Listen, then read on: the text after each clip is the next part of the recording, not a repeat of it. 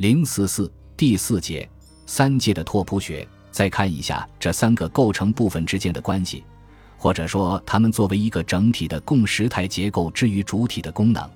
先看想象界，M 是前俄狄浦斯阶段母婴关系的三角，是孩子所处的位置。他之于母亲而言是一个想象的菲勒斯，而他自己也欲望成为母亲的菲勒斯。在父亲尚未介入之前，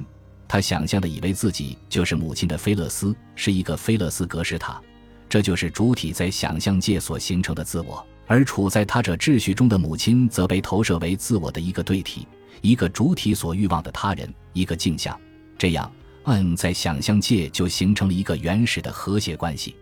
但由于母亲也是处在象征秩序中的存在，是一个不完整的、有欠缺的他者，所以在这个原始的和谐关系中，也存在一种亲灵性的关系。主体之自我必定会因为母亲他者的欠缺。因为镜像的不完整而饱受挫折，所以拉康把这里的关系即从到 M 的运动称为爱欲性的亲灵关系，亦即象征界对想象界的侵入终将破坏母婴之间原始的和谐关系。接着是象征界，象征界的认同本质上是对一种秩序、一种法则的认同，使主体欲望把自己置于父亲的位置，成为像父亲一样拥有菲勒斯的主体。主体认同父亲的功能，当然。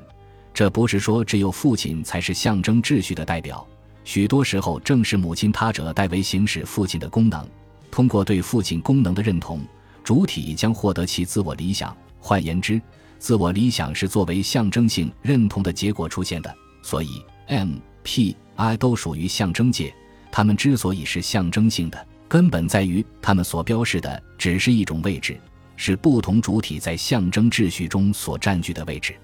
然而，象征性认同对于主体而言有着双重的效果，它不仅帮助形成了主体的自我理想，也导致了主体的分裂。因为对父亲功能的认同是要付出代价、做出牺牲的，那就是必须放弃对母亲的欲望，放弃想要成为母亲的菲勒斯的愿望，或者说必须接受或承受父法的阉割，承认父亲的不的功能。所以在象征性认同的过程中，主体的原初欲望是受到压抑的。那个想象的菲雷斯的角色是被禁止的，象征性的认同即是一种象征性的阉割，主体被分裂为作为自我理想的主体和无意识的主体，想象界的那个完整的理想自我的形象被切割、被撕裂。从这个意义上说，在象征界的认同中，实际是有四角在运作：M、P、I 和 S。同时，从图示中还可以看出。在想象性认同中发挥作用的想象轴 M，在象征性认同中被另一个想象轴 AAP 所覆盖。这似乎意味着，虽然想象性认同不足以实现主体的构成，但象征性认同仍要以想象性认同作为必要条件。在那里，母亲他者将作为复法的想象性代理发挥作用，而自我理想也不过是主体依照象征界的他者欲望来想象我的理想形象。至于父亲，那是父之名所在的位置，其相对于母亲和主体而言，都是一个他者位置。那么，那个想象的菲勒斯呢？他现在被遗弃在一个黑暗的角落，被封存在主体的无意识中。他处在实在界的暗影中，处在象征界和想象界的彼岸。在五十年代，拉康对实在界的思考尚不成熟。故而，对三界拓扑学的阐述主要是围绕着想象界和象征界的关系进行。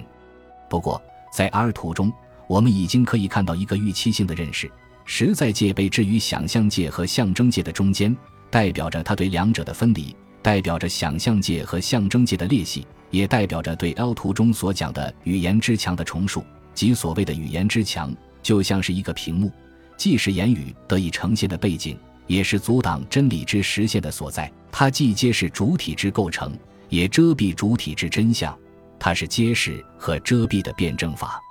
这个认识到六十年代，随着对作为原质之物的对象类的阐述，便日益明确了。一九六六年文集出版的时候，拉康特地为阿尔图添加了一个长长的注释来对它的作用进行说明。不过这时的他已经引入对象 A、幻想公式、切口、交叉帽。莫比乌斯带这些新奇的玩意儿了，在阿尔图中来定位对象是一件有趣的事情，这样就可以说明他为实在的领域究竟贡献了什么。尽管自写作这篇文章以来，我一直都把重点放在发展这个领域上。通过宣布这个领域只有当被幻象的屏幕所封闭时才能发挥功能，可仍然需要对它格外关注。或许有必要指出的是，二图展示的平面乃是一个交叉帽。虽然它对于后来了解其结果的人来说是完全可以明白的，可在那时它就像是一个谜。当有人说要依靠它的时候，尤其这样。特别是对于那些顶点，我并不是随意选择一些字母，如 M M 和 I I 与之对应。借助这些字母，这个图示中唯一有效的切口被框定了，它们足以指示出这个切口在领域中将画出一个莫比乌斯带。这已经一言道尽了。因为这个领域从此只是幻象的纯粹所在，后者的整个结构是由这个切口提供的。我的意思是说，只有切口能揭示整个表面的结构，因为它能分离出中所标记的下列两个抑制的要素：莫比乌斯带中被划杠的 S，它再次有望出现在它事实上将要出现的地方，以及去覆盖实在的领域 R 和对应于 I 和 S 领域的 A，因而。作为幻象中表象之代表，以及作为原初被压抑的主体即被划杠的欲望的 S，在此支撑着实在的领域，而这个领域只能由赋予其框架的对象类的抽取来维持。单单通过 R 领域向 R 领域的侵入，一切都被矢量化了。我在文中明确地将其阐述为只是自恋的结果。可是对增量的度量显示，我想要通过某个后门再度引入一个观点。即这些结果可以任何方式在理论上确立实在性，这显然是不可能的。这个注释尤其令人费解，它就像是一个多元决定的梦思，就像是一个思维奔逸者的一连串呓语，你根本无从下手抓住他的思绪。在此，拉康实际是从不同角度对象 A 幻象公式和莫比乌斯带对二图中代表实在界的部分进行说明。在这里。以阴影表示的实在界被看作是横亘在想象界和象征界之间的一个横杠。拉康称其是对二图划杠的领域，而在他的代数运算中，横杠代表着对意义的抵制，代表着切割。就是说，在这里，实在界是分离想象界和象征界的深渊，是想象界和象征界无法抵达的界域。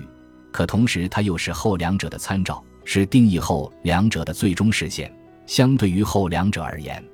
它就是实在的领域，是幻象赖以维系的场所，但也是被幻象所屏蔽的领域。它是对象 A 以及那个被禁止、被阉割的，这个现在已成为主体的创伤性内核，只能作为欲望之因，作为维系幻想的对象，出现在基本幻象的结构中所在的位置。它是一个曲面，是一个莫比乌斯带，一个交叉帽，是想象界和象征界侵入后在上面留下的一个洞孔。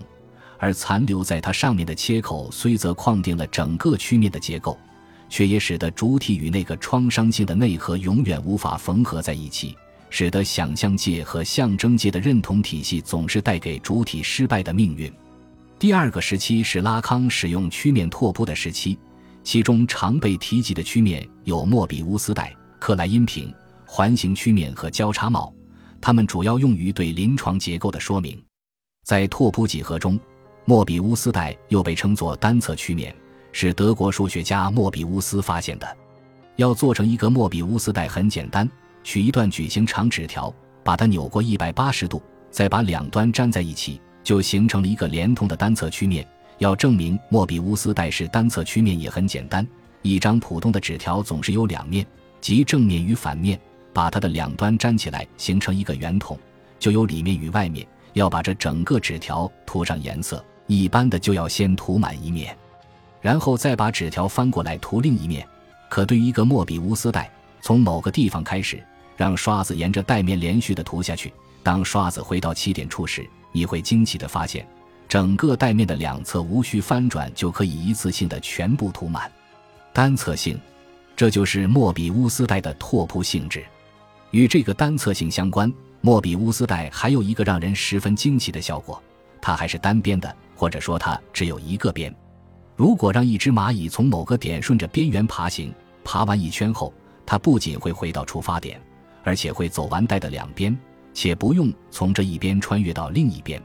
莫比乌斯带的单侧性直接冲击了欧几里得式的几何空间的维度观念，因为在一个两维或三维的世界里，空间的位置关系通常是依照一系列二元对立，如正面、反面、里面、外面的逻辑来组织的。而在莫比乌斯带中，这个双侧面的关系不复有效。在这里，我们再也无法区分所谓的正面与反面，或里面与外面，或者说，并没有一条明确的边界可以指示给我们这个两面的区分。我们只知道。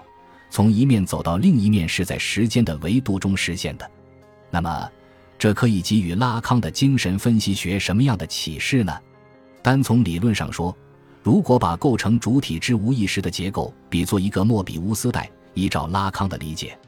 它就是一个莫比乌斯带。那对于这个结构，我们是无法区分出所谓的内与外、真理与表象的。对于这个结构的效果主体，我们也无法在所谓的意识与无意识。爱与恨之间画出明确的界限，因为这一切的对立双方不再是各自独立的，而是相互连续的，他们是连通在一起的。因而，从临床实践的意义上说，这也意味着受分析者与分析师的角色与位置是连续的或连通的，两者之间并无明确的分化线。同时，还意味着主体的所谓病态和正常的区分是没有意义的，它们其实属于同一的结构。换言之，分析治疗的所谓彻底治愈也是不存在的。主体的症状不可能被彻底移除，它只能在时间的维度中被穿越，并且主体的这一从里面到外面的幻象穿越，并不需要神话式的跳跃，而是有赖于分析时间或逻辑时间的介入，有赖于分析师对主体的莫比乌斯结构的某种切割。本集播放完毕，感谢您的收听，喜欢请订阅加关注，主页有更多精彩内容。